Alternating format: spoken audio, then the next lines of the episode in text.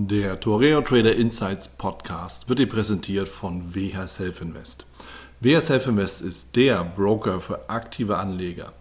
Innovative Technologie, günstige Konditionen, legendärer Service und höchste Sicherheit sprechen seit 1998 für WH Self Invest.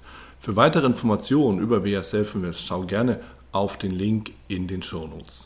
Hallo und herzlich willkommen zur neuen Folge im Torea Trader Insights Podcast. Ich bin Wieland Alt und ich habe mir für diese Folge den Jochen Schmidt eingeladen. Jochen Schmidt kennst du aus vielen Veranstaltungen aus dem ganzen Börsenbereich, World of Trading, IB Days und natürlich das eine oder andere Webinar hat er auch schon gegeben. Ich habe mich mit Jochen über seinen Einstieg in das Trading unterhalten und natürlich auch darüber, was den Erfolg im Trading letzten Endes wirklich ausmacht. Bevor wir starten, achte bitte auf die Risikohinweise in den Show Notes und vergiss natürlich nicht, dir dein persönliches Gratis-Exemplar des Traders Magazins zu bestellen. So, und Jens wünsche dir viel Spaß und viel Vergnügen.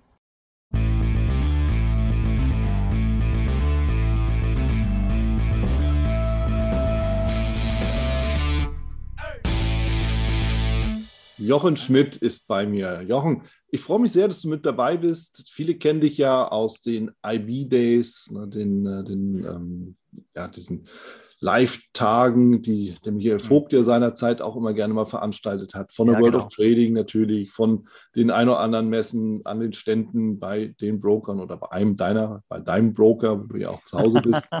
äh, da ja. kennt man dich, da sieht man dich über den Stand wirbeln und engagiert sprechen. Unter dem Aspekt bin ich natürlich ganz besonders froh, lieber Jochen, dass du bei mir bist. Willkommen. Dankeschön. Ja. Ein herzliches äh, Danke an dich. Ähm, du hast ja in der Zwischenzeit eine namhafte Liste oder eine Liste namhafter Moderatoren. Also eine große Ehre für mich, ja, mich da einreihen zu dürfen. Dankeschön für die Einladung. Gerne. Und dann lass uns direkt, lieber Jochen, loslegen. Und die typische Frage, die eigentlich auf der Hand liegt, die, die ich natürlich auch so im Kollegengespräch ganz normal und gerne auch stelle, ist, wie bist du eigentlich zum Trading gekommen? Im Regelfall wären wir ja nicht in den Handelsraum reingeboren oder so, sondern unsere Eltern haben schon andere Ideen für uns. Absolut. Aber einige werden dann doch verwegenermaßen zum Trader. Wie ist es bei dir geworden oder ja. gewesen? Ich muss immer schmunzeln. Der älteste Trick im Vertrieb, ne? Äh, den Kunden fragen, sagen Sie, wie haben Sie früher mal angefangen? Und dann, dann redet jeder los und jetzt habe ich in die gleiche Falle. Nein, also ja, bei mir ist es so, so. ich komme äh, aus, aus, ganz normalen Verhältnissen, also Mutterhausfrau, Vater Arbeiter, Börse ist absolut undenkbar. Ne? Also ich, ich glaube, mhm. typisch deutscher Haushalt, Börse ist Teufelszeug, Glücksspiel, was weiß denn ich nicht alles, so wie man es ja allgegenwärtig so, sage ich mal, in der medialen Darstellung ähm, gesagt bekommt. Also aus so einer Richtung komme ich. Hm. Allerdings bin ich aus der Art geschlagen äh, meiner Familie, weil ähm, ich machte mich selbstständig also ich, vielleicht mein, mein, Werdegang. Also äh, ich habe verschiedene Stationen angelaufen und äh, habe letztendlich mich dafür entschieden, eine, eine, Lehre zum Kaufmann in der Grundstücks- und Wohnungswirtschaft zu machen. Ich bin also gelernter Immobilienkaufmann, jetzt zusammengefasst. Ähm, habe dann eine sehr, sehr gute Ausbildung erhalten bei einem großen privaten Makler in Stuttgart und habe mich nach dieser Ausbildung selbstständig gemacht als Immobilienmakler. War 17 Jahre lang in dem Job tätig, habe also in meinem Leben Tausende von Hände geschüttelt Tausende von Leuten kennengelernt. Äh, natürlich immer noch im Auto unterwegs gewesen. Also klassische Vertriebsarbeit, aber auf eigene Rechnung und auf eigenes Risiko. Da bin ich also aus der Familie, ähm, ja, oder gegen die Familie angetreten, die natürlich gesagt hat, um Gottes Willen, wird doch Beamter oder wird doch Angestellter oder irgendwie sowas. Das wollte ich aber nie. Mhm. Ähm, keine Ahnung warum. Also ich habe auch in ein paar namhaften großen Betrieben gearbeitet als Werkstudent oder später als Praktikant während im BWL-Studium, aber mich hat es irgendwie nie gehalten. Ne? Ich wollte immer mein eigenes machen. So, und meine Anfänge dahingehend, was Börse angeht, ähm, die sind eigentlich, äh, ja, so, so typisch von der, von der Seitenlinie aus. Und zwar waren das, ähm, ich weiß gar nicht, wann war der neue Markt, ähm, Ende 90, Anfang 2000, ähm, mhm. habe ich einige Kollegen gehabt, die also im neuen Markt sehr aktiv waren mit Aktien. Und egal, wo du warst damals in der Zeit, ob du abends in der Diskothek warst oder im Restaurant warst, alle haben nur die Aktien, über Aktien, Aktien, Aktien. Viele sind auch wirklich reich geworden in der Zeit. Auch ein Bekannter von mir hat mir dann seinen Kontoauszug gezeigt, sein Depotauszug. Und Tatsache, da war ein siebenstelliger Betrag drauf. Wow. So, ja, also ich war, ich, ich war auch völlig ergriffen und habe gesagt, was? Wie, wie, wie hast du das gemacht? Und er hat gesagt, du, ich erzähle dir doch schon seit Jahren, dass du so Cisco Systems kaufen oder Sun Microsystems, so wie die Dinger alle hießen damals. Ne?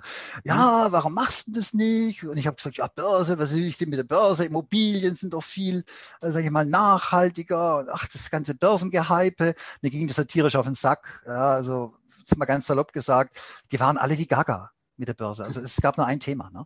So, und jetzt kommt aber das Interessante. Also diese, diese ja, von der Seitenlinie beobachtete Vermehrung des Vermögens meines Umfeldes fand ja dann ein Jahr, ein, ein jähes Ende. Also, mhm. weil als der neue Markt crashte, waren für mich sehr überraschend der Kontoauszug mit den Gewinnen, das waren ja nur Buchgewinne.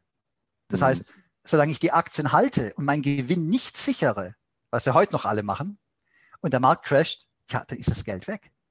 Und darüber hinaus waren ja dann auch dann die in Anführungsstrichen Einlagen betroffen, also dass die teilweise Firmen ja auch äh, aufgelöst wurden oder, oder pleite gingen. Somit waren dann auch das ursprüngliche Geld weg, also nicht der Gewinn, sondern auch das Geld an sich teilweise war weg. Ja, und der Bekannte von mir, der auf dem Papier Millionär war, der war halt dann keiner mehr. Und ja. richtig, richtig übel. Also ich habe da einige Leute kennengelernt, die haben ein Vermögen verloren. Und du kannst dir selber vorstellen, wie enttäuschend das natürlich äh, für die Menschen ist. Es ist so, wie wenn du einen Lottoschein abgibst, äh, sechs richtige mit Zusatzzahl hast und dann äh, guckst und sagst, oh, ich habe vergessen, den abzugeben. Also mhm.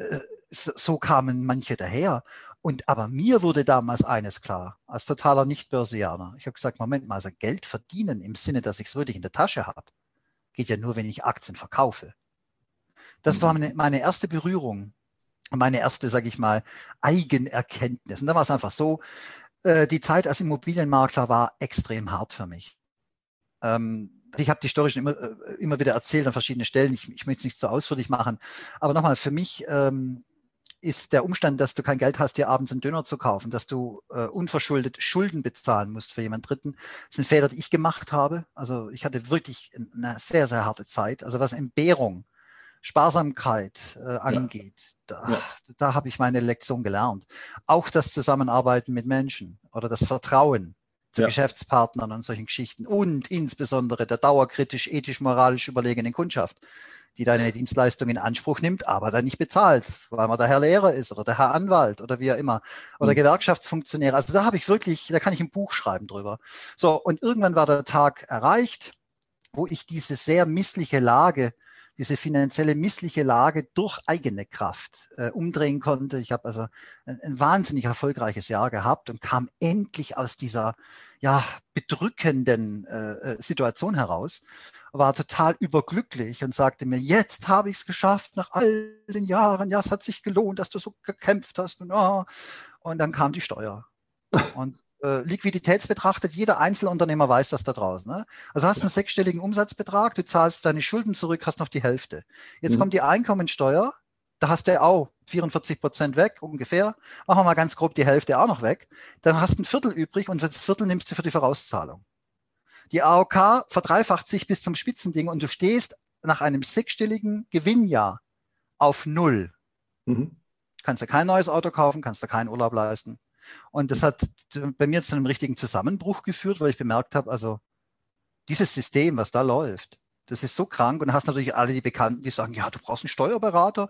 Sage ich, was brauche ich denn einen Steuerberater? Ich habe kein, keine Maschinenfabrik, ich habe ein Büro, eine Kaffeemaschine, ein Telefon und ein Auto. Also was soll ich da abschreiben? Wie soll ich da Steuern sparen? Ja, da musst du Immobilien kaufen. Sag ich, bis da habe ich kein Geld gehabt zum Immobilien kaufen. Also lange Rede, kurzer Sinn, ich war todesfrustriert, weil ich ja, gemerkt habe, ich komme ja gar nicht raus. Ich, denn in Deutschland ist es auch noch so, wenn du Gewinne, äh, wenn du Schulden zurückbezahlst, dann sind das ja Gewinne, die versteuert werden. Also anders als in Amerika. Das sind Geschäftskredite, wirklich Geschäftskredite. Und wenn du die tilgst, wird dir das als Ausgabe anerkannt, aber nicht hier. Mhm. Nun gut, da, da, war der Gedanke zum ersten Mal geboren, dass ich gesagt habe, ich glaube, ähm, ich muss hier raus.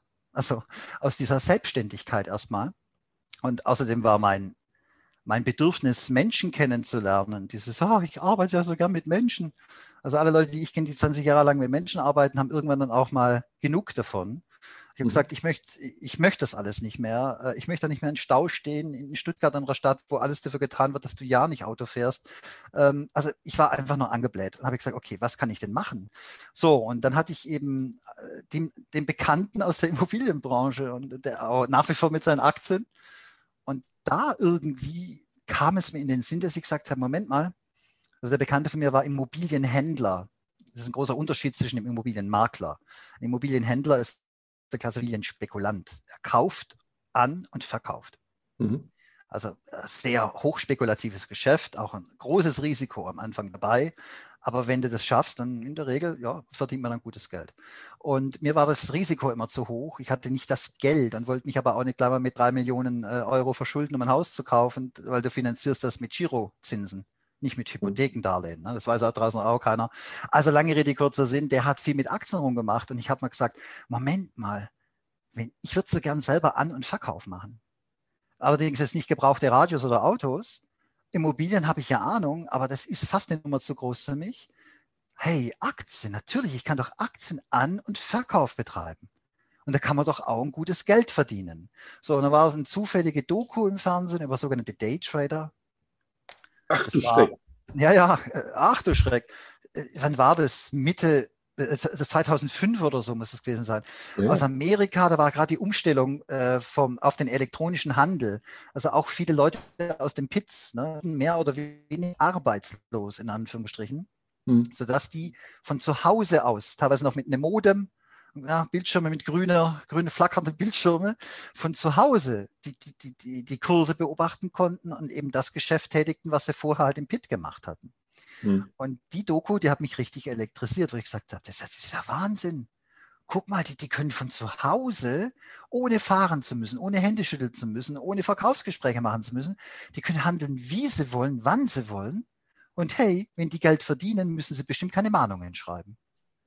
Und mhm da war es geboren, wo ich gesagt habe, oh, das ist ja gigantisch. Ich kam mir fast schon doof vor, dass ich davor nicht auf die Idee gekommen bin.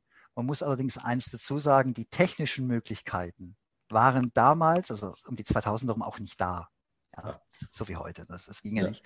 Da bist du noch auf die Volksbank, ne? Die haben dann eine Sammel, eine, eine, Sammelorder an, an die Börse geschickt um 15 Uhr, obwohl du um 9 Uhr da warst und solche Scherze und das mit, äh, mit irgendwelchen Gebühren, wo du gesagt hast, sag mal, na gut, aber lassen wir das. So. Ja, selber zur Börse fahren. ja, genau, absolut. Ne? Ja. ja, also da, da war der Gedanke geboren. So. Und dann ging eben genau das los, dass ich gesagt habe, ich habe keine Ahnung, ich habe nie bei einer Bank gearbeitet. Ich war auch nicht bei Goldman Sachs im Handelsroom. Also im, im, im Trading Room war ich ja nicht. Ja. ja, wie gehst du das jetzt an? Und ich glaube, das ist der Punkt, wo ich heute sehr, sehr stolz drauf bin, wenn ich dann mit privaten Tradern Kontakt habe, die sagen, ich will ein Coaching oder ich möchte Einzelunterricht oder sowas. Mhm. Wobei ich extra dazu sage, ich sehe mich nicht als Coach. Ich sehe mich immer noch als Trader. Ich mache das in ganz, ganz kleinem, sehr persönlichen Umfang, so, so Coachings. Ähm, also ich, ich gehe jetzt nicht rum und sage, ich bin der große Coach, ich habe nicht meine Website, aber egal. Bei, mir war es einfach dann so, dass ich gesagt habe, okay, ich will das Ding lernen, ja, aber wo fange ich denn an? So, ja. da war klar, ja, ARD Börse, Börse im ersten, ne? So, so wie alle Leute. Dachte, das ist der Börsenhandel.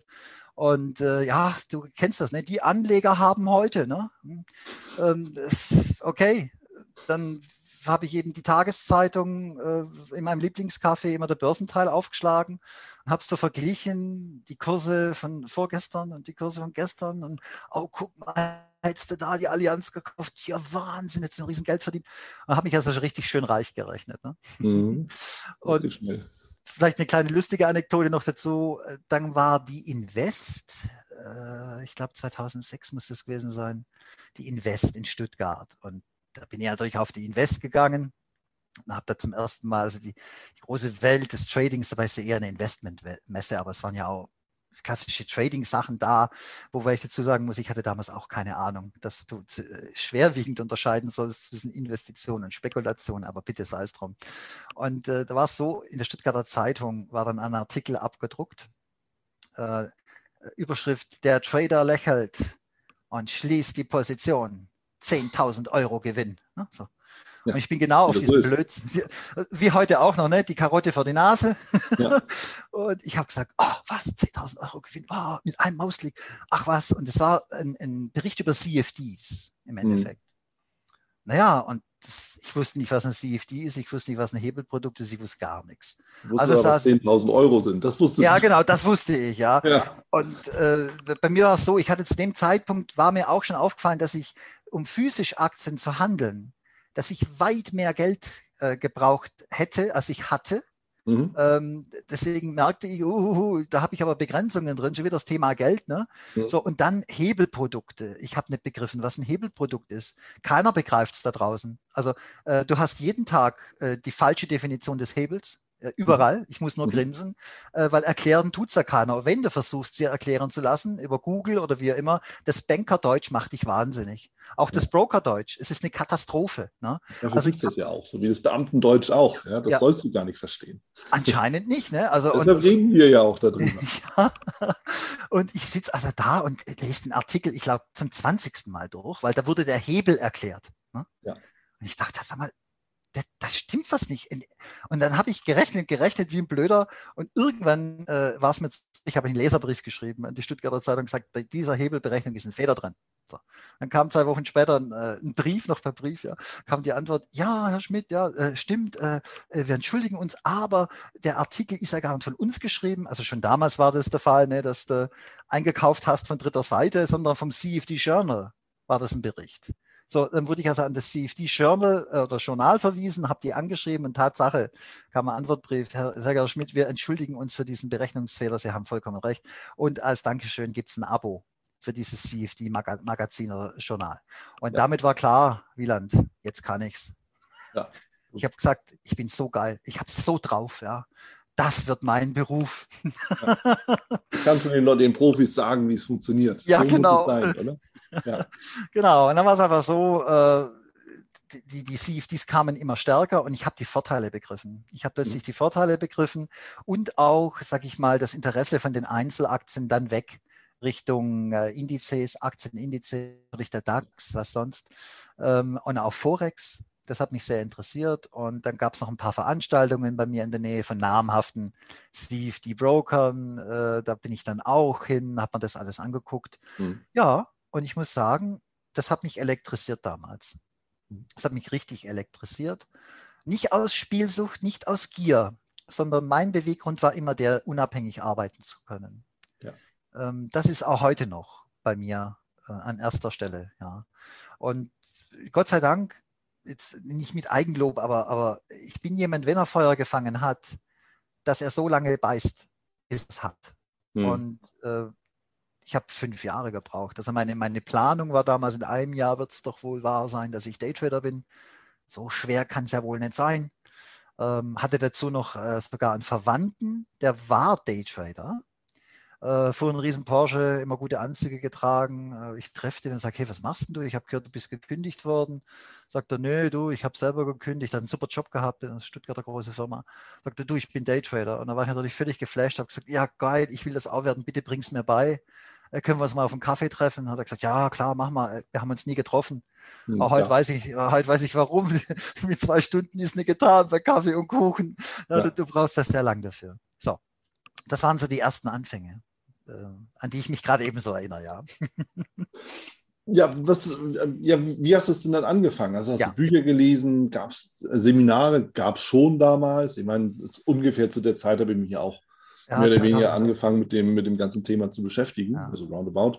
Ja. Da gab es schon die ersten Seminare, gab Bücher gab es sowieso, vielleicht übrigens alle aus Deutschland, aber ja, genau, genau. USA, YouTube war, glaube ich, noch nicht so wirklich das Thema, nee, nee. aber wie, wie bist du es angegangen? Ja, ich bin es dann so angegangen, äh, wirklich Learning by Doing, äh, mhm. ohne großen Plan. Also ich habe dann ein, ein, Konto eröffnet bei einem, bei einem CFD-Broker Davor hatte ich noch äh, klassisch, also mit Einzelaktien rumgemacht. So, aber dann CFDs. Aha, CFDs, wunderbar. Ähm, bei mir war es so, meine Mama ist dann gestorben. Das war 2007 und ich habe eine Erbschaft äh, bekommen, eine kleine Erbschaft. Also nochmal Mutterhausfrau, ne? also jetzt, äh, ich sag mal immer, äh, zu wenig, um, um, zu sterben und zu viel, um davon zu leben. Aber es war eine kleine Erbschaft. Ich habe gesagt, jawohl, äh, mit der Erbschaft, das, das werde ich verzehnfachen. Ganz klar. Ne? Mhm. So, und ich habe äh, dieses Konto, ich glaube, innerhalb von einer Woche komplett vernichtet. Und mhm. sah halt immer meine Mutter vor mir. Ne? Das war immer ja. meine Mutter vor mir. Also das oh, ist also ein größerer Grad an Eigenverachtung kann man nicht, kann man nicht empfinden, weil ich kam mir vor wie ein, wie ein Spieler. Ja. Und das war ich nie in meinem Leben. Also ich nie ein, ein Euro in den Spielautomaten geschmissen, kann mich nicht erinnern. Und äh, damals war ich aber auch noch äh, unter allen möglichen Eindrücken stehend. Ich habe gedacht, ist das noch Glücksspiel? Ist es denn seriös? Funktioniert das denn überhaupt? Ne? Du, du, weißt, wenn du keine Ahnung hast, äh, musst du das ja alles selber arbeiten. Bei mir war es aber dann so, dass ich eben über die klassische Art und Weise versucht habe, das anzugehen. Also, ich dachte, man müsse, wenn man an der Börse spekuliert, zumindest gelernter Volkswirt sein. Bin ich, musste nicht sein. Ja, so, ich bin dann nach Hause gefahren und dann an das schräge Dachboden ne, und habe äh, die Bücher aus dem Studium rausgekramt. Der Wühe, Betriebswirtschaftslehre, du kennst du bestimmt alles, ne? ja, gesagt, selbstverständlich. Ja, dieser ganze Blödsinn, den muss ich mir reinziehen, ich werde mir reinziehen. So, dann hatte ich den Eindruck, ohne Mathematik kommst du nicht weiter. Ja, weil die handeln doch alle mit Indikatoren. Ja, dann habe ich mit MACD, du kennst das Geschichte, ne? MACD mhm. schneidet und dann natürlich nicht begriffen, dass das alles nachlaufend ist. Also auch rein die Finger reingebracht. Das erste Konto war platt. Äh, dann habe ich ein zweites Konto aufgemacht, diesmal schon mit Firmengelder. Ja, also was der dringend für die Selbstständigkeit.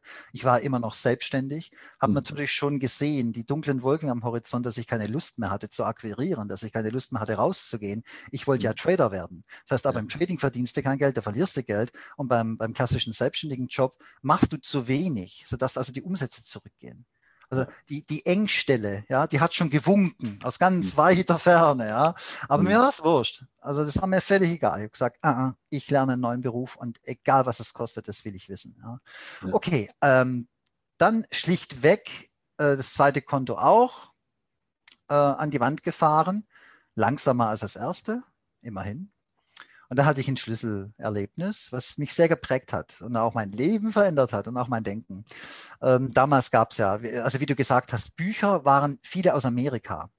Ja. Ich habe mir aus Amerika Bücher äh, schicken lassen, die natürlich die klassischen Übersetzungsprobleme hatten. Also, also sprich, es waren ja äh, eingedeutschte amerikanische Literatur, aber mhm. im Deutschen wurden falsche Begriffe genannt. Zum Beispiel Konsolidierung, äh, Korrektur, Regression. Ist das alles das Gleiche oder gibt es da Unterschiede? Also wenn du es wirklich aufmerksam studierst, denn das habe ich getan. Also mhm. nicht im Buch lesen, danach habe ich eine Strategie, sondern ich habe das studiert.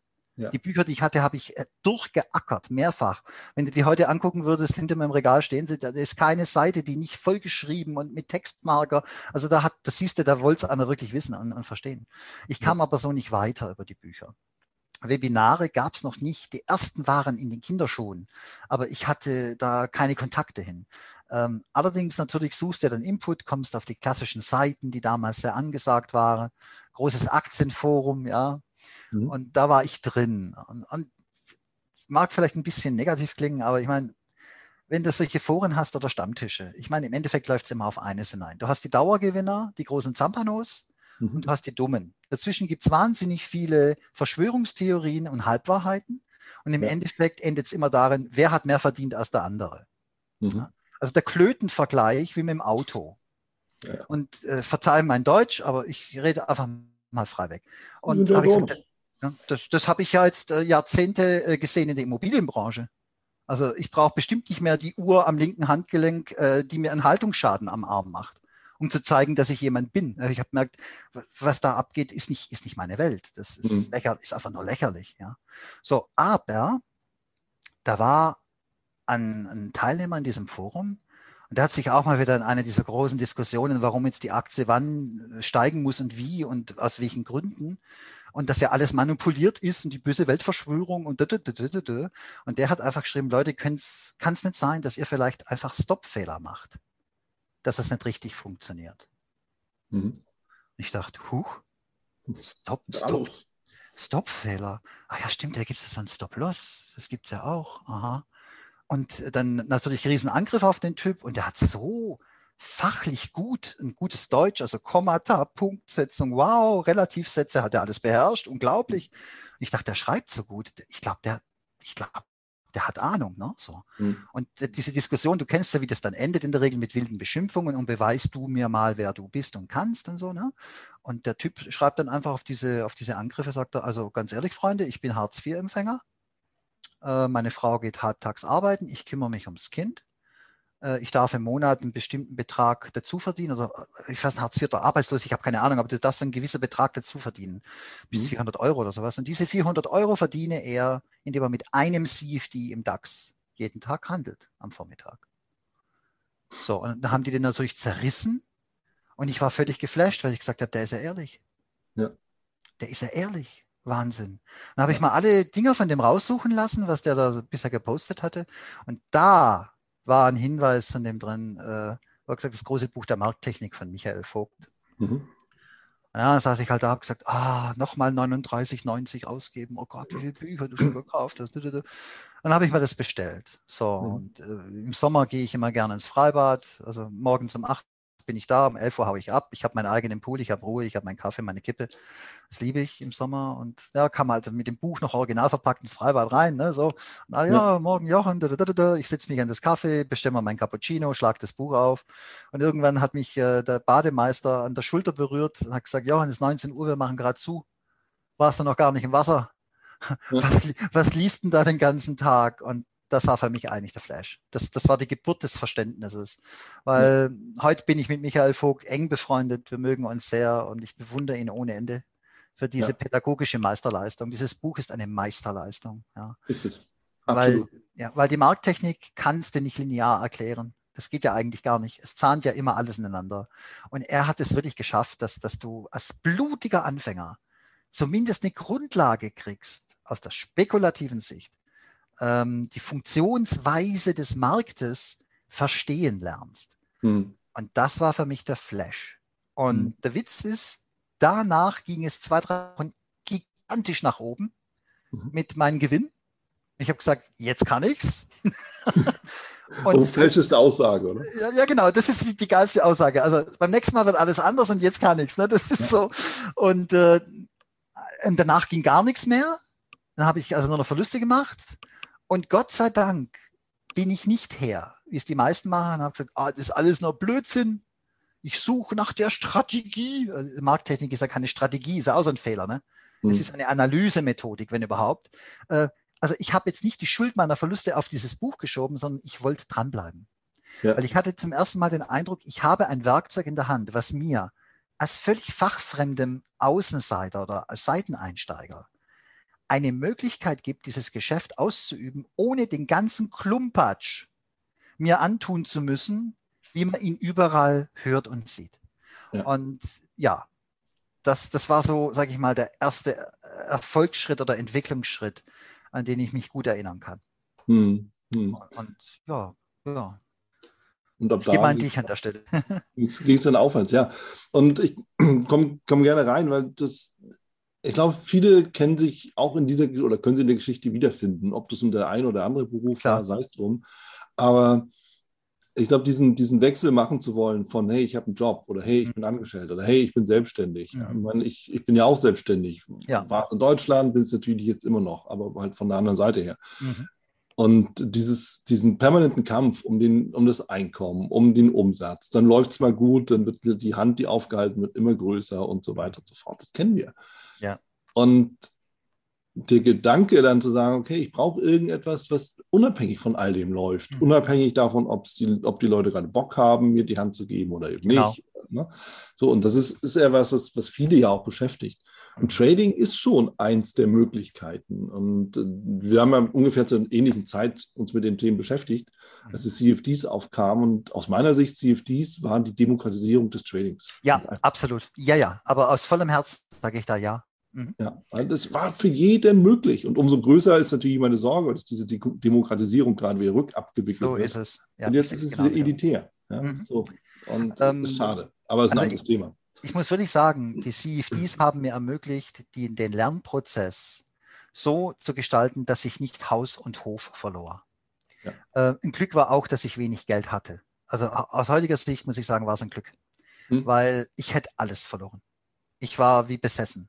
Also ich habe alle klassischen Fehler gemacht, ähm, die die An Anfänger machen. Ich sage heute aus, äh, mit jetzt über, äh, wie lange ist denn jetzt schon her? Also fast zwei Jahrzehnte jetzt äh, äh Handelserfahrung, äh, sage ich immer wieder, äh, die Fehler oder die Probleme die private Trader haben, sind fast immer die gleichen. Der Lösungsansatz ist aber individuell. Was ja. in diesem Geschäft so schwierig ist, weil es immer mit der Person des Traders einhergeht. Viele wollen das nicht hören, die wollen dann irgendeinen Algorithmus, damit sie ja nicht in den Spiegel gucken müssen. Aber mhm. der, der klassische diskretionäre Trader äh, muss mit sich selber arbeiten lernen. Deswegen ist Trading hat mein, meine Person verändert. Ich bin immer noch der gleiche wie früher bin temperamentvoller, aggressiver, also jetzt bitte nicht aggressiv im Sinne, dass ich Leute verhau, sondern ne, wenn ich was will, dann beiße ich, dann gehe ich voran, ich glaube an Leistung, ich glaube an Durchsetzung, ich äh, habe keine Angst vor Konkurrenz. Also so dieses ganze Prinzip ist in mir drin. Aber ich musste mich sehr verändern, weil ich eins gelernt habe, dieses Geschäft meistern nur die Schlauen, nicht die Tapferen. Ja. Und äh, ich war sehr, sehr tapfer ähm, äh, in meiner Lernphase und habe da wirklich äh, einen Höllenblutzoll entrichten müssen, der aber sehr, sehr gut war aus heutiger Sicht. Weil nur wenn du diese Handelserfahrung hast, dass du merkst, du bist nicht allmächtig, du bist ein kleines Körnchen, wenn überhaupt, in dem ganzen Ding, oder du, du, du bist ein kleines Fischlein im Haifischbecken, ja. Und wenn du nicht auf, wirst du im Vorbeischwimmen gefressen. Und diese Demut vor dem Markt, keine Angst, aber diese Demut vor dem, vor dem ganzen Geschäft, mhm. die war für mich äh, eine Riesenbereicherung in meinem Leben weil ich rigoros und kompromisslos mit Situationen umgehe, die mir nicht gut tun. Die beende ich genauso schnell wie an der Börse. Ja. Das ist mein großer Trumpf. Der Stop-Loss ist mein Freund. Der beste ja. Freund, den ich habe. Und so mache ich es im echten Leben auch. Wenn mir was nicht passt, gibt es einen Cut. Punkt. Ja. Und damit fahre ich wunderbar. Ja. Verdienst vielleicht nicht die Millionen, aber ähm, ja, bin frei und wirklich selbstverantwortlich und muss mich nicht mit Dingen abgeben, die mich unglücklich machen oder lange belasten oder wie auch immer. Ich bin da sehr rigoros geworden. Ja. Und ich stimme dir zu, Jochen, weil es ist tatsächlich so dieses Thema, Stop-Loss ist dein Freund. Ich habe es auch in dem Buch mal so, so auch in diese Richtung reingebracht. Hm. Wenn du im Leben nicht die Reißleine ziehst bei irgendwelchen schwierigen Situationen, dann fallen ja. sie halt immer auf die Füße und es wird auch nicht besser. Ne? Eine ja. schwierige Beziehung wird nicht besser. Richtig, richtig. Ja. Eine unbefriedigende Freundschaft wird nicht besser. Ein mhm. Job, der dich total annervt, wird nicht besser. So, so ist es. So geht es immer weiter durch. Und da muss man immer sagen, und das machen viele ja auch zum Glück im, im Leben grundsätzlich, dass sie sagen, okay, der Job nervt, ich suche mal was Neues. Ne? Der eine braucht eine Woche länger, der andere einen Monat, egal. Genau. Aber ja, dann, dann, kommt der Impuls. Nur wenn ich das nicht mache und dann immer nur rummecke und mich über das Schicksal des Lebens beklage, ja, wer ist denn dann schuld? Ja, klar. Schicksal oder das Leben oder du selbst. So, und dann sind wir ganz schnell wieder an der Börse selbst. Denn wer macht denn die Verluste? Die Börse? Macht die Börse die Verluste? Nö. Nein, überhaupt nicht. Der, der, der Börse weiß das macht die Verluste, ja, klar. Ähm, ich glaube, ja, was, was vielleicht ein bisschen besänftigend eingeworfen werden kann. Ich meine, die Lebensumstände sind ja immer unterschiedlich. Ja. Ähm, also ich bin jetzt zum Beispiel ja niemand, der äh, alles sofort hinschmeißt, wenn es jetzt nicht so läuft, wie ich will. Mhm. Aber äh, wie du sagst, wenn man jetzt eine dauerhaft unbefriedigende, unglücklich machende Situation vor sich hat. Bestes Beispiel Ehe. Bei Gott, wie viele aus meinem Bekanntenkreis sind totunglücklich verheiratet. Oh Gott, wenn, wenn die das hören, die, okay. Ähm, aber ja, da heißt dann, ja, wegen den Kindern bleiben wir zusammen, aber man streitet sich jeden Tag, wenn die Kinder, ja, weißt du, wie ich meine? Du ja. hast recht, es wird nicht besser. Und deswegen ist es zehnmal die bessere Lösung, ähm, einen Cut zu machen und frisch aufzustehen.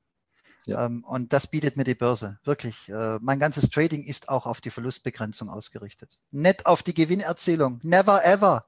Woher will denn ich wissen, wie viel Gewinn ich heute Abend nach Hause hole? Das hm. weiß ich nicht. Ist aber eine Einstellungssache. Viele Leute sind der Meinung, sie könnten sagen, wie weit äh, der Markt und wohin er genau läuft. Das hören sie jeden Tag überall. Und dann klappt es zwei, dreimal und sie denken, das sei Trading und das ist es definitiv nicht. Ja?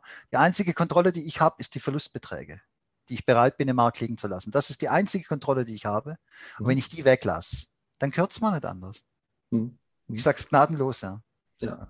Dann erzähl doch mal ein bisschen, also Markttechnik so als Ansatz, okay. als, ne, als Philosophie, beziehungsweise auch Art, Art der Strategie mhm. oder Strategiebindung. Also, also wie stelle ich mir dein Trading denn vor? Und auch dein Management, das, was ja mehr die Rolle spielt. Ja, ja, das, das, das Management macht, macht ja die Strategie ganz klar, ja. Also wie du es auch schon richtig gesagt hast, der Einstieg ist natürlich Bestandteil einer jeder, jeder äh, Handelslogik, aber er ist nicht der Schwerpunkt. Es ist der Ausstieg, der über das Ergebnis im Endeffekt entscheidet, ja. Mhm. Weil äh, ich kann den schönste Einstieg haben, aber wenn ich mein Trade Management mies mache, gebe ich alle Gewinne wieder ab. Stichwort neuer Markt, Stichwort Bitcoin, Stichwort äh, Tesla, Stichwort Wirecard. Du hast das Spiel, das wiederholt sich ja ständig, dass die Leute äh, aufgrund einer Angst vor der Realität dieses Geschäftes nicht nur Riesenverluste kriegen, die ewig laufen und sie mhm. sondern dass sie auch ihre Gewinne liegen lassen. Aber zurück zur Markttechnik. Markttechnik selber ist für mich natürlich ein Steckenpferd geworden. Äh, an, an der Stelle nochmal, ich hatte nie geplant, Moderator zu werden. Das war hätte ich nie gedacht, dass ich äh, dass das mal mache, aber also es war immer auf mein eigenes Trading ausgerichtet. Was mir am meisten geholfen hat, war die Verständnislage über den Aufbau des Marktes. Das heißt, der Markttechniker oder besser gesagt aus dem Englischen das Price Action Trading ist es ja, wenn man es jetzt mal ganz grob miteinander mhm. vergleichen will. Äh, ich konzentriere mich rein auf das, was der Preis macht. Weil egal mit wem du redest, an der Börse geht es um was? Um den Preis. Da wird der Preis gemacht. Also da wird nicht Zeitanhalten gemacht, da werden nicht geostrategische Entscheidungen diskutiert. Da geht es ja nicht darum, welcher Analyst was sagt, sondern es geht um den Preis. Also ist es doch schon mal eine recht dienliche Situation, dass ich sage, wenn ich also den ganzen Tag mit etwas zu tun habe, wo es um den Preis geht, sollte ich mich vielleicht einmal darum kümmern, wie der gemacht wird. Mhm. So, und da setzt der Price Action an oder die Markttechnik genau an im Ende Quelle, am Orderbuch. Und wenn ich da mal begriffen habe, warum sich ein Kurs bewegt oder an manchen Stellen extrem bewegt und an manchen Stellen gar nicht bewegt, dann habe ich schon Welten zwischen mich und dem klassischen, du, ich schmeiß mal eine Münze, weil Daimler hat eine neue Hinterachse rausgebracht, jetzt muss der Daimler-Kurs steigen, da kriege ich die Krätze. Weil dieses Denken, dieses Denken mag von mir aus im Investment noch eine Berechtigung haben, mhm. aber doch nicht, wenn ich gehebelt in einem Markt unterwegs bin, ja. Und äh, ja, ja, oder am besten morgens um sieben, weil der DAX hat ja bei manchen auch um sieben auf, ne? Also ja. äh, ob Petra oder dafür. Also daran merkst du ja schon, es sind sehr, sehr viele Kleinigkeiten zu beachten und ich sage das auch nie aus Arroganz heraus. Auch ich war einst ein Anfänger, auch ich habe vieles verwechselt und natürlich eine Meinung gehabt, aber wenig Erfahrung. Aber aus heutiger Sicht muss ich sagen, wenn ich begriffen habe, was doch die Börse macht, kann ich mir viele Dinge ersparen im Sinne von Aufwand, wie ich mich im Markt verorte, also sprich, wo ich einsteigen will, noch viel, viel wichtiger, wo ich aussteigen will. Und übrigens an der Stelle, ich greife nicht die Nachrichtenauswertung an oder die Fundamentaldatenanalyse an. Das tue ich nicht, sondern ich verweise extra darauf, was ein privater Trader von zu Hause aus machen und übersehen kann. Welcher Aufwand möchte er erfahren? Das ist die Botschaft von mir. Weil ich kann als privater Trader, ich habe keine Freunde, die in Frankfurt oder in London bei den City Boys sitzen, wo ich anrufen kann und sage, hey, hast du mal irgendwelche Infos für den heutigen Tag? Nee, wenn, muss ich mit veralteten Nachrichten aus der Facebook-Gerüchteküche, muss ich dann Handelsentscheidungen treffen. Das kann es doch nicht sein. Dann bleibe ich eben am Preis, weil der ist echt, den sehe ich. Den kriege ich eins zu eins von der Börse. Welch ein Segen, das Internet, ne? Also der beinhaltet ja auch, alles, was du wissen musst. So ist es. Und so sehe ich es auch. Ähm, viele sagen, es sind, die Dinge sind eingepreist. Ja, damit kann man es grob umfassend ähm, so, so bezeichnen. Ich bin auch voll der Meinung, äh, dass das so ist. Also ich verlasse mich da sehr darauf. Ich möchte links und rechts überhaupt nichts anderes hören. Und ich gehe auch nicht her, wenn ich einen Trade machen möchte, in die Zukunft gucken. Mhm glaube, das ist der große Unterschied zwischen jemandem, der das täglich macht. Ich spekuliere, das heißt, ich arbeite nicht mit der Zukunft, ich arbeite mit meinem Risiko. Aber das bringt jetzt mal jemandem bei, der den ganzen Tag die Börse guckt. Ja. Das kannst du vergessen. Und wenn du ja. zu dem dann auch noch sagst, äh, du bist im völlig falschen Film, du redest über Investitionen, müsst aber spekulieren, hast aber von beiden keine Ahnung und verhältst dich falsch, dann äh, das sind so die Dinge, die ich regelmäßig in Coachings geht. Also ich werde halt doch gefunden, obwohl es sehr schwierig ist, mich zu finden, aber ich werde immer wieder angesprochen von Leuten, die sagen, ja, ich möchte Trader werden, ich habe meinen Beruf gekündigt und dann denke ich, oh, oh. Jetzt schon. Ja, jetzt schon, genau. Und, und dann geht's immer die Diskussion los. Ja, ja. Da, aber der Draghi hat doch gesagt, oder die Frau Yellen hat jetzt gesagt, und deswegen, der Markt muss crashen. Ich sage, ja, guck doch, ist doch ein Aufwärtstrend. Ja, aber der muss crashen. Sage ich, okay, dann geh halt short, aber wo legst du den Stop hin? Wie, welchen Stop? So, und das sind ja so die, die, die Dinge, wo dann vieles miteinander verwechselt wird, wo ich heute nach all den Jahren natürlich den Durchblick habe und es gut ordnen kann. Aber das zu erklären, ja, das ist wirklich wichtig. Die Grundlagen müssen her. Mhm. Und da muss jeder eben sein eigenes Ding draus basteln. Aber für mich ist das die Markttechnik. Also sprich, die Einpreisung der Aktivitäten aller Marktteilnehmer. Mhm. Denn es gibt nicht nur die Anleger, sondern aller Marktteilnehmer. So, das ist also das Grundverständnis. Wie, wie arbeite ich? Also bei mir ist es so, mein Trading hat sich in der Zwischenzeit stark verändert. Ich habe die ersten Jahre, auch als ich dann äh, 2011 äh, hauptberuflich Trader war oder äh, Retail Trader wurde, so habe ich äh, klassisch gescalpt. Bitte mhm. jetzt nicht Ausbruchshandel im markttechnischen Sinn, sondern mein Ziel waren eben hauptsächlich in den Forex-Märkten, später dann auch in den Aktienindizes, äh, 10 bis 12 Punkte zu scalpen, wirklich, also und dann auch aus dem Markt zu gehen, völlig wurscht, was danach kam. Für mhm. mich war es die größte Freiheit. Also dieses Rumgeheule, der Markt ist halt 300 Punkte gestiegen, ich habe plus 12 geholt. Ja, das war Gott sei Dank bei mir schon längst äh, vorbei diese ja. Phase. Ich gesagt, ich möchte dieses Ziel erreichen.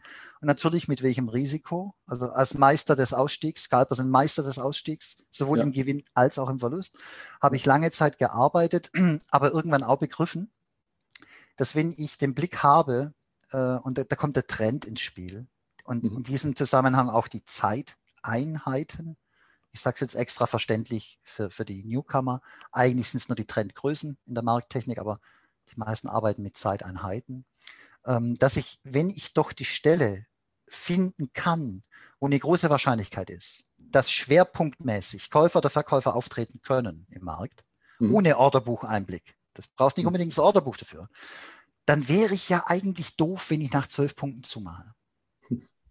Aber bei einem Stop von sechs oder sieben Pips, damals im Forex, heute geht das auch nicht mehr im Do, hast du ganz andere Stoppabstände, äh, hatte ich natürlich ein gigantisches Initial Risk-Reward-Verhältnis. Ja. Wenn ich dann in den großen Move reinkam. Und dass du da öfters rausfliegst bei dem Versuch ist auch klar, aber du steigst ja aus, dir kann nichts passieren. Wenn du jetzt den Move abgreifst, dann machst du richtig Geld.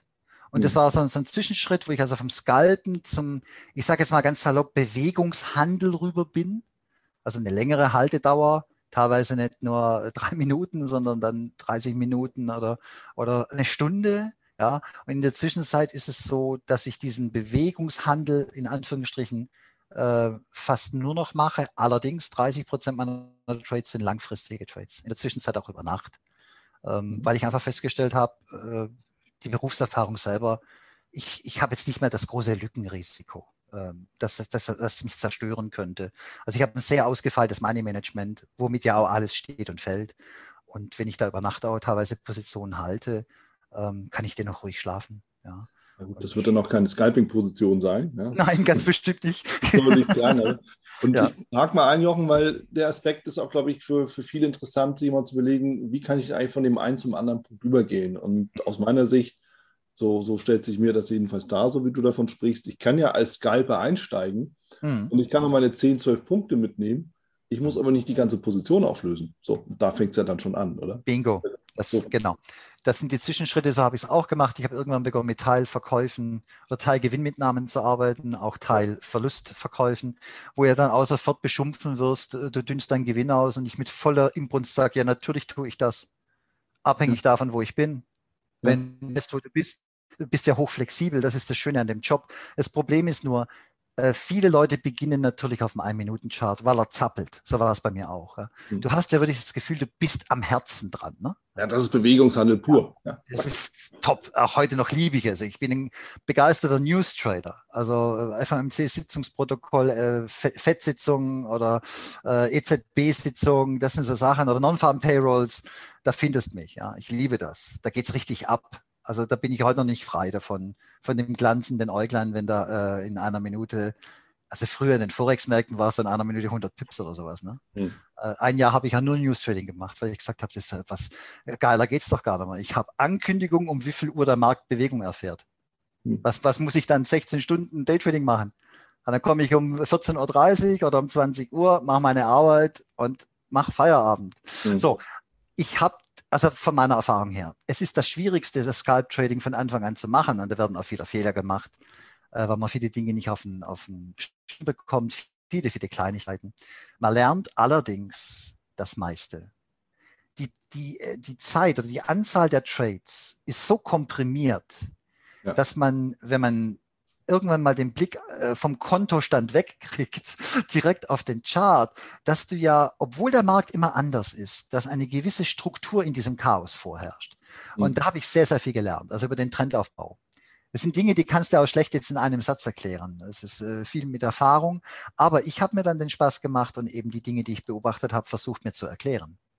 Mhm. Und habe da eben eigene Lösungsansätze entwickelt. Ich habe Tagebuch geschrieben unglaublich. Also das, deswegen alle sagen, wo bleibt mein Buch? Ich schreibe an dem Buch, ja, aber Ich bin kein großer Buchschreiber, aber Tagebuch habe ich geführt wie ein, wie ein Berserker. Und das ist ein, ein riesengroßer Wissensschatz, den ich mir da selber angeeignet habe. Nicht, weil ich der Klügste und der Tollste bin, sondern weil es einfach notwendig ist in diesem Geschäft.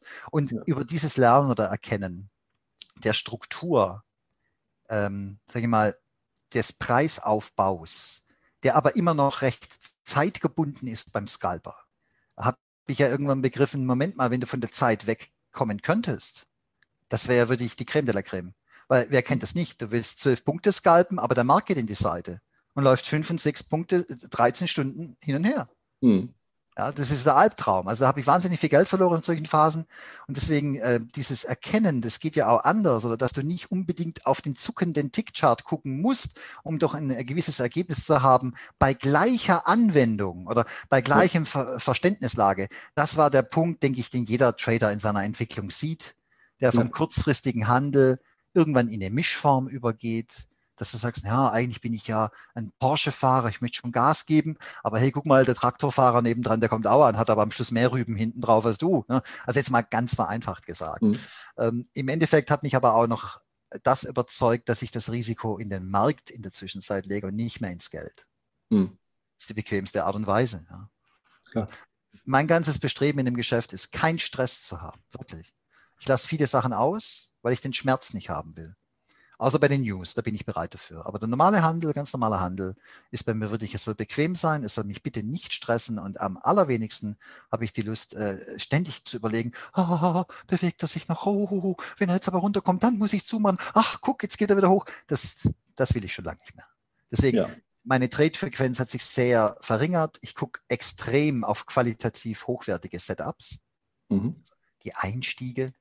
Auch da hast du dann Rohrkrepierer, ja klar. Äh, aber wenn die laufen, dann laufen sie in der Regel gut und dann machst du ein gutes Geld, äh, wo du auch keine Verluste mehr, äh, Angst vor Verlusten hast, weil du siehst, dieser eine Move, den du halbwegs ausschöpfen kannst, der, der glättet deine im Vorfeld fachlich bedingten Verluste und mhm. bringt das Konto nach vorne. Und das ist immer ein erhebender Moment, auch nach all den Jahren noch, ja. ja. Ähm, das, wo ich sage, nee, klasse. Und weißt du was, Wieland, also das alles steht im, im großen Buch der Markttechnik von Michael Vogt drin. Ne? Man liest es und Jahre später erkennst du, ach Gott, jetzt bin ich ja auf dem Weg, guck mal. Ne? Ja, jetzt statt, ich, ja, ja. statt 36 also, Trades habe ich drei gemacht heute und es läuft dennoch, ja. Oder ich habe einen ganz normalen Börsentag äh, mhm. und habe dir noch ein super Geld verdient. Ja, ja. Das, ja. Also das heißt, du, du bist weg auch von der Minute und dann eher so auf fünf. Ja, aber es hört sich eher schon nach 60 an, oder? In, in der Zwischenzeit bin ich eher auf dem 10-Minuten-Chart unterwegs. Ja. Allerdings muss ich eins dazu sagen, was ich ja in den vielen Live-Trading-Webinaren ja, regelmäßig mache, handle ich hauptsächlich auf Minutenchart. Äh, ich kann die Disziplin, kann ich ja, ja, jahrelang so gearbeitet. Ich habe auch immer noch eine Stunde bei den Live-Tradings. Äh, da, ja. da, kann ich kein Swing-Trading machen, das ist Blödsinn, ja. Aber im Privaten, also wenn es zum Beispiel um äh, Dow Jones Handel geht, bin ich gern auf der Minute. Ich bin ganz nah dran. Ähm, ja. DAX hat leider liquiditätsmäßig so abgebaut die letzten ja. Jahre. Die Regulierung hat voll reingegriffen. Ne? Ähm, also schnelle Märkte bin ich auch noch gerne auf der Minute unterwegs. Mhm. Aber ein kleiner Tipp für alle, die zuhören, äh, äh, ich mache das mit verschiedenen Konten. Ja? Also äh, ich habe ein Langfristkonto, ich habe ein Kurzfristkonto. Dann komme ich nicht durcheinander. Mhm. Das sind so, so, so, ganz kleine Tricks, ja, mit denen man sich selber ähm, ja, ausbaldowern muss. Aber das sind, das sind so Geschichten, wo ich sage, äh, es bringt nichts, dich zu vergewaltigen. Also wenn ich jetzt sage, ich handle jetzt nur noch auf dem 10-Minuten-Chart, weil das mehr Geld bringt. Nee, so ist es nicht. Wenn ich ein gutes Signal sehe auf dem Minuten-Chart, handle ich das auch. Bin ich im großen Lauf, kann ich kombinieren. Also es ist relativ flexibel ähm, in der Anwendung mit einer gewissen Zielsetzung im Hintergrund. Ja. Und, und dabei aber nicht starr und, und im Beton gegossen. Ja. Mag, mag, widersprüchlich klingen, aber ich hoffe, du weißt, was ich meine. Ja, natürlich. Weil ja. Es, es ist schon so wir jagen ja nicht immer nur in dem einen Chart die Situation. Also das kannst du machen. Also ich mache ja. es beispielsweise immer mal so, wenn ich jetzt nicht den ganzen Tag vom Bildschirm sitzen will, dann suche ich mhm. mir eben den Markt, der am meisten Bewegung hat und genau. Volatilität hat. Und das ist nicht der DAX, nein. Ja. Ja, sondern dann gehe ich eben da rein, wo eben auch die Action ist. So. Mhm. Und da wird auch das eine oder andere Signal in annehmbarer Zeit kommen. Und dann ist das Thema auch ja. erledigt, von der Idee her.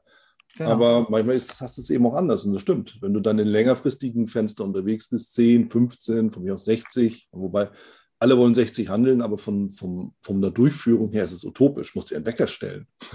Das ist es. Genau, genau, genau, das ist es. Und ja. da, mein, da kommt dann wirklich die Technik einmal auch zugute. Bestes Beispiel, wenn ich da, als es noch kein Corona gab, im Freibad sitze und du hast doch zwei, drei Positionen, ist halt top, übers Handy nicht zu traden, sondern die Position zu checken, dass du eben sagst, okay, 30 Minuten sind um oder eine Stunde ist um. Wird die Stunde denn geschlossen? Hat es hoch überschritten? Hat es gehalten? Ja oder nein? Jetzt kann ich meinen Stop versetzen. Ja. Ähm, das finde ich top. Das ist eine Arbeit, äh, die ich liebe in dem Moment. Ja. Weil du hast plötzlich Zeit für andere Dinge, ohne ein schlechtes Gewissen haben zu müssen. Das ist richtig cool. Ja. Ja. Zu dir kommen ja immer wieder, obwohl du dich versteckst, ähm, halt zu dir, zu dir kommen ja immer wieder auch, auch Leute, die von dir ein bisschen ausgebildet werden wollen. Was sind so typische Fehler, die die machen am Anfang? Ähm, also der, der, schwerwiegendste Fehler und der auch am weitesten verbreiteste Fehler ist, äh, dass wirklich, ich sag's wieder auf Deutsch, ums Verrecken den Verlust zu vermeiden. Ja, das ist, das ist was ganz Schlimmes. Darfst also keine Verluste haben. Und es ist ganz klar, dann hast du nichts im Trading zu suchen. Mhm. Also wenn, wenn, du Probleme hast, Verluste zu akzeptieren, dann muss man das erlernen, muss man arbeiten, muss man doch denken. Da ist eine Verhaltensveränderung gefragt. Oder, ja. wie ja mein Motto oft genannt wird, Trading heißt, gegen sich selbst zu reagieren. Das ist genau der Punkt. Also mhm. wer keine Verlustbegrenzung machen will, kann noch so lange Gewinne ausweisen. Der Tag, die Woche kommt, wo es ihn zerreißt. Ich habe es nie anders erlebt. Und das ist einer der, der Hauptproblematiken im, im Trading, wenn wirklich jemand als privater Trader äh, reinkommt, also als Privatmann. Ich denke, da ist auch eins meiner Vorteile. Ich habe nicht großes Geld verdient in äh, New Yorker Handelsbüros äh, eine Ausbildung bezahlt bekommen. Mhm. Ich musste die ja selber bezahlen. Und somit kenne ich auch die Sorgen und Nöte von privaten Händlern oder, oder Retail-Tradern. Ich mhm. weiß, wie es ist, wenn du wieder Ochs am Berg stehst. Und ich weiß aber auch, dass es nicht damit getan ist, jemandem jetzt das große Lied vom Risikomanagement zu singen, wenn er überhaupt keine Handelserfahrung hat. Ja. Weil ich will den haben, der zu mir kommt und sagt, ich, er möchte ein Coaching oder wie auch immer, der das durch hat. Also ich mache es sehr ungern, wenn ich jemand äh, habe, der sagt, ich möchte morgen mit dem Trading anfangen, jetzt bring mir das bei. Sag ich, nee, so läuft das nicht. Komm in einem halben Jahr wieder. Manche sind dann stinkesauer, ähm, aber mir ist es wurscht, weil auch die Coaching-Arbeit muss mir Freude machen.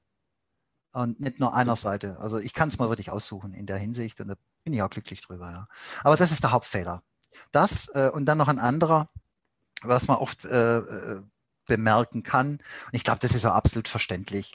Ähm, die, das Bestreben, belohnt werden zu müssen.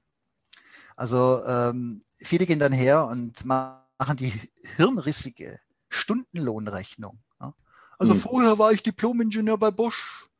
Da habe ich auf die Stunde das und das verdient, das will ich jetzt aber im Markt verdienen. Sage ich, ja, woher weiß denn der Markt das? Ja? ja. Wie, wie, wie, kann man denn diese Art äh, wie sagt man dazu, von, von Einkommenserzielung aus einem starren, titelorientierten, gewerkschaftlich organisierten System auf die Börse übertragen. Es ist ein solcher Gegensatz von restriktiven und freiem Markt, mhm. wie, wie er nicht schlimmer sein könnte. Und ich mache mich jetzt nicht verächtlich über die Leute, die angestellt oder beamtet sind, überhaupt nicht. Nur sie haben riesige Verständnisschwierigkeiten, dass sie hier ohne Netz und Wattebäuschen arbeiten. Das Geld, was weg ist, ist weg. Und das ist wirklich für viele manchmal eine ganz harte um Umstellung, das zu akzeptieren, auch dass du nicht sagen kannst, wie viel du am Ende des Tages verdient haben wirst oder am Ende des Monats. Da haben dann Selbstständige oft Vorteile, weil sie kennen das, dass es eben ein Auf und Ab ist. Es geht nicht nur immer straight nach oben. Du hast ja. da mal Phasen als Selbstständiger, wo gar nichts geht oder wo es dir auch richtig schlecht geht. So, ja. und äh, da haben die Selbstständigen weniger ein Problem, aber die haben dafür ein Problem, dass sie ein großes Ego haben, wie ich auch und du auch. Alle Leute, die, sage ich mal, ihren eigenen Weg gehen wollen und denken über ihr Ego jetzt den Handel zwingen zu können. Also sprich die eigenen Talente, die man hat, sei es durch äh, Aggressivität im Sinne von Akquisition oder besonderem Fleiß oder noch bessere Leistung für den Kunden kannst hier nicht anwenden. Ja. Du kannst es nicht zwingen. Und das ist zum Beispiel äh, auch einer der Punkte, die mir auffällt nochmal neben diesem, ich komme aus einem festen System und denke jetzt, das muss außerlaufen, wie es früher lief, oder du siehst dich selber als den Macher, der aber doch gar keine Macht über den Markt hat. Mhm. Da muss es plötzlich passiv werden.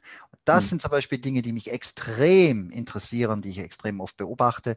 Und da kommt das Hauptthema im Trading rein, nämlich die Psyche. Ja? ja. Brauchen wir uns nichts vormachen. Die Technik selber, die kann man lernen, da kann ein Coach wirklich gut ansetzen, die Zeitersparnis, um technische Feinheiten und dergleichen zu erklären. Aber die Psyche des Traders wird geprägt durch seinen Handel. Und der Handel prägt wiederum seine Theorie. Und das findest du in fast keinem Job der Welt. Die meisten Leute kommen linear, sie kommen aus der Theorie, dann gehen sie in die Praxis. Oh, alles klar. Die Praxis frischt noch ein bisschen auf. Nein, im Trading ist genau andersrum. Die Praxis verändert die Theorie, mit der du reingegangen bist. Und das ist ein harter Prozess. Ja. ja. ja klar. Praxis ist der Augenöffner, der Gamechanger ist alles. Aber voll, ja. ja. Und das, das ist, richtig, ist völlig richtig. Die meisten machen Verluste. Mich eingeschlossen. Ich gebe es ja. immer wieder auch offen zu. Ich ja, mache Verluste, weil ich ein Idiot bin. Ja. Und das nicht verstehe, was ich da sehe. Nee, ich mache Verluste, weil mein Ego mir gerade okay. im Weg steht. Ja. So wie wahrscheinlich auch. Das sind die einzigen Verluste, die dir wirklich auffallen. Der Rest genau. gehört halt dazu, weißt Ja, wunderbar. Ich sehe es genauso. Ähm, ja. Auch ich habe meine Tage, wo ich nicht regelkonform arbeite.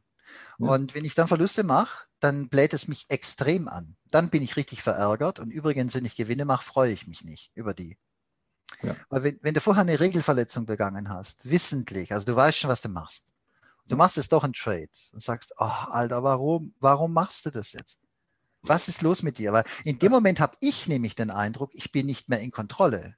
Mhm, das ist etwas, also Jochen Schmidt zumindest sieht so, das ist etwas, was ich überhaupt nicht mag.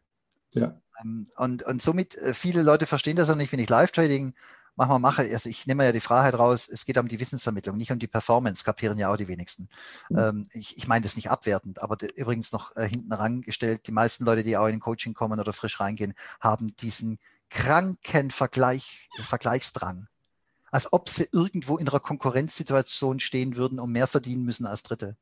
Das kommt dann durch die ganzen Trading-Weltmeisterschaften, ja. Da gibt's nur einen Sieger und das ist der Star und der kriegt die Klicks und die Leute, die kommen, das hat aber mit Trading nichts zu tun, ja. Wenn ich mich mhm. ständig vergleiche mit anderen, wie viel Geld die halt verdient haben, das ist so dumm, weil ich muss, wenn ich mich überhaupt vergleiche, dann das Geld, was die zur Verfügung haben, was ich zur Verfügung habe und wie ich mit meinem Risiko jetzt umgehe. Jetzt wird ein Schuh draus. Und sogar da würde ich mich nicht vergleichen wollen, weil es geht um mein Geld und nicht um das Geld Dritter. So. Wo war ich stehen geblieben? Ah, jetzt habe ich mich, glaube ich, verplappert. Das mache ich gern. ähm, Beim also Ego sprich, waren wir. Ja, genau. Und ähm, wenn ich also nicht in Kontrolle bin, dann, dann bin ich ausgeliefert. Dann bin ich dem Markt wirklich ausgeliefert. Ja. Und das will ich nie wieder erleben. Ich bin ja der Meinung, eine Handelslogik, also Achtung, die Verortung die, oder die Analysemethodik wiederum mit dem Trade Management, Risikomanagement, das ist ja erst eine Handelslogik. Obendrauf kommt die Psyche. Ähm, das ist für mich so, ja, die Bausteine, die eine Handelslogik ausmachen. Ähm, wenn ich trade, will ich nicht mehr Schmerzen haben.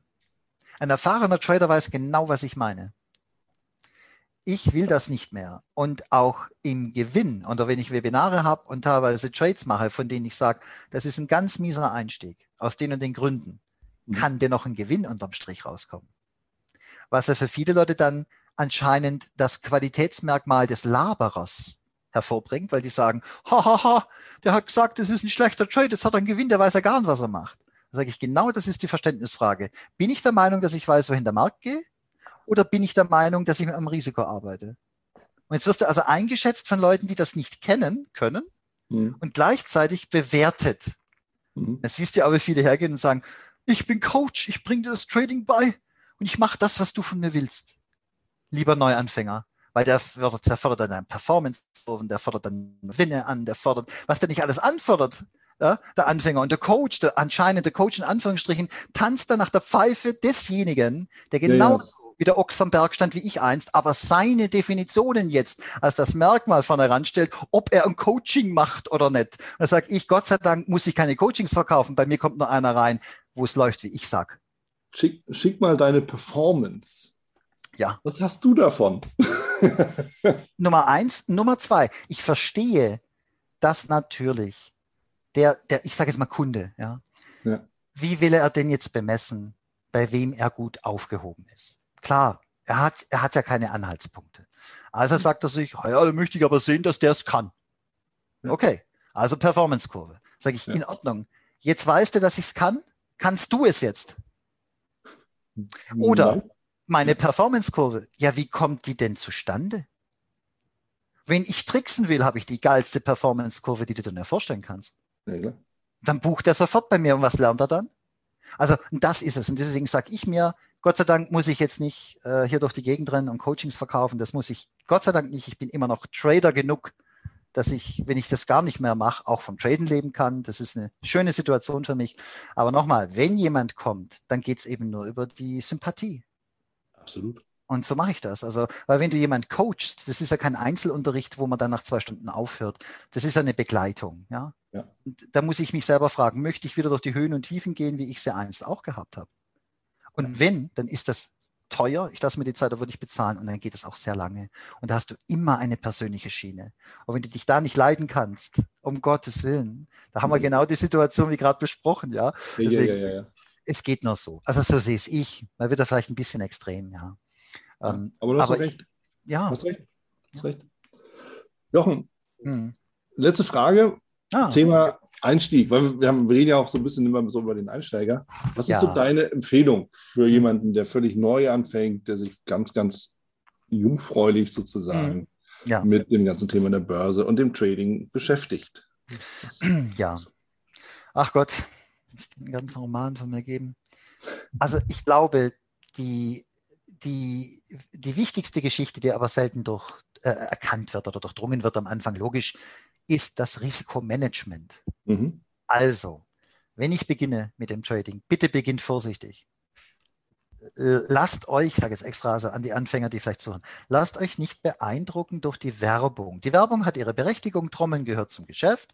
Ja, und im Trading kann man auch wahnsinnig viel Geld verdienen. Ja, doch. Man kann aber auch ein Schweinegeld verlieren, wenn man nicht aufpasst. Mhm. Deswegen, fangt klein. Wer im Kleinen seine Arbeit erledigen kann, kann sich später auch im Großen. Mit Abschlägen jetzt äh, und vereinfacht gesagt. Aber nochmal, warum nicht versuchen, einen kleineren Geldbetrag am Tag zu verdienen? Und wenn der erreicht ist, nachhaltig, dass man dann das Risiko erhöht. Und natürlich die Risikokontrolle muss her. Ähm, das wären die, die ersten Worte, die ich bringe.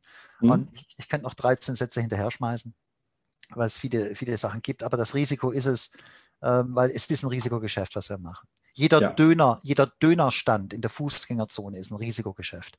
Der weiß nicht, ob äh, übermorgen genügend Leute kommen und seine Döner kaufen. Ja? Und wie wir gesehen haben, kann es plötzlich heißen, Berufsausübungsverbot wegen Pandemie. So, ja. wenn, du, wenn du jetzt nicht vorgesorgt hast, wenn du jetzt nicht eine Risikokontrolle oder einen Plan hast, dann bist du platt. Und das ist nichts anderes, wenn du ins Trading reinkommst, das ist ein reines Risikogeschäft und das muss man lernen ähm, ja, und dann eben seine Erfahrungen machen. Ja. Klasse. Jochen, vielen Dank für deine Insights, für deine Offenheit auch und für deine spannenden Einblicke in deinen Werdegang und die ganzen äh, großen und kleinen Anekdoten, die du aus deiner Praxis zum Besten gegeben hast. Es war, war mein Vergnügen. ja, da kommen Dito, noch mehr. Ja, Dito. Genau, war mein Vergnügen und äh, wir sehen uns hoffentlich bald mal wieder live und in echt. Doch, das toll, ja. ja. Nochmal vielen Dank für die Einladung. Auch liebe Grüße an diejenigen, die sich anhören. Vielleicht ist es ein oder andere dabei, was einen Druck rausnehmen kann. Trader fallen nicht vom Himmel, sie werden gemacht.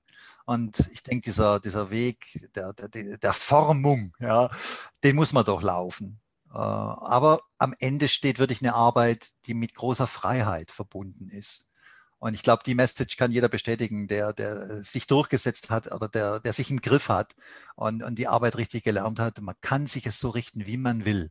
Das ist mhm. immer das Schöne an dem freien Markt. Ja? Ja. So wie du es willst, kannst du es richten. Ganz lieben Dank nochmal, Wieland, gell, für die Einladung. Liebe Grüße an alle, die gerade zuhören oder später noch zuhören werden. das war es auch schon wieder hier im Torero Trader Insights Podcast. Ich freue mich, dass du dabei warst. Und ich wünsche dir natürlich viel Erfolg bei der Umsetzung der Impulse. Denn äh, wenn wir über Impulse sprechen, dann heißt es natürlich auch für dich, dass du überlegen musst, wie kann ich das in meine persönliche Praxis am besten auch umsetzen, adaptieren. Und dabei halt eben alles Gute, viel Erfolg. Wenn dir der Podcast gefällt, dann teile ihn auf jeden Fall mit deinen Freunden, Bekannten und all denen, Ne, von denen du weißt, dass sie sich für Börsenhandel und Trading interessieren. Hinterlass mir gerne auch eine Bewertung oder schick mir eine E-Mail, wenn du mit mir in Kontakt treten möchtest. Folge mir auf Facebook und Vergiss nicht, den Newsletter zu abonnieren der Torero Trader School, um eben immer auf dem aktuellen Stand der Dinge zu sein, was Veranstaltungen, Ausbildung, Schulung, Vorträge oder auch neue Artikel angeht. In dem Sinne freue ich mich aufs nächste Mal gemeinsam mit dir, wünsche dir viel Erfolg, alles Gute. Bis zum nächsten Mal bei Torero Trader Insights, dein Wieland Alt. Da du ja noch da bist, ich will dich nochmal einladen in die VTRD. Schau mal vorbei, vtrd.de. Schau dir an, wo die Regionalgruppen sind und ob die Webinare vielleicht auch nochmal interessant sind. Dann werde gerne ein Mitglied bei uns.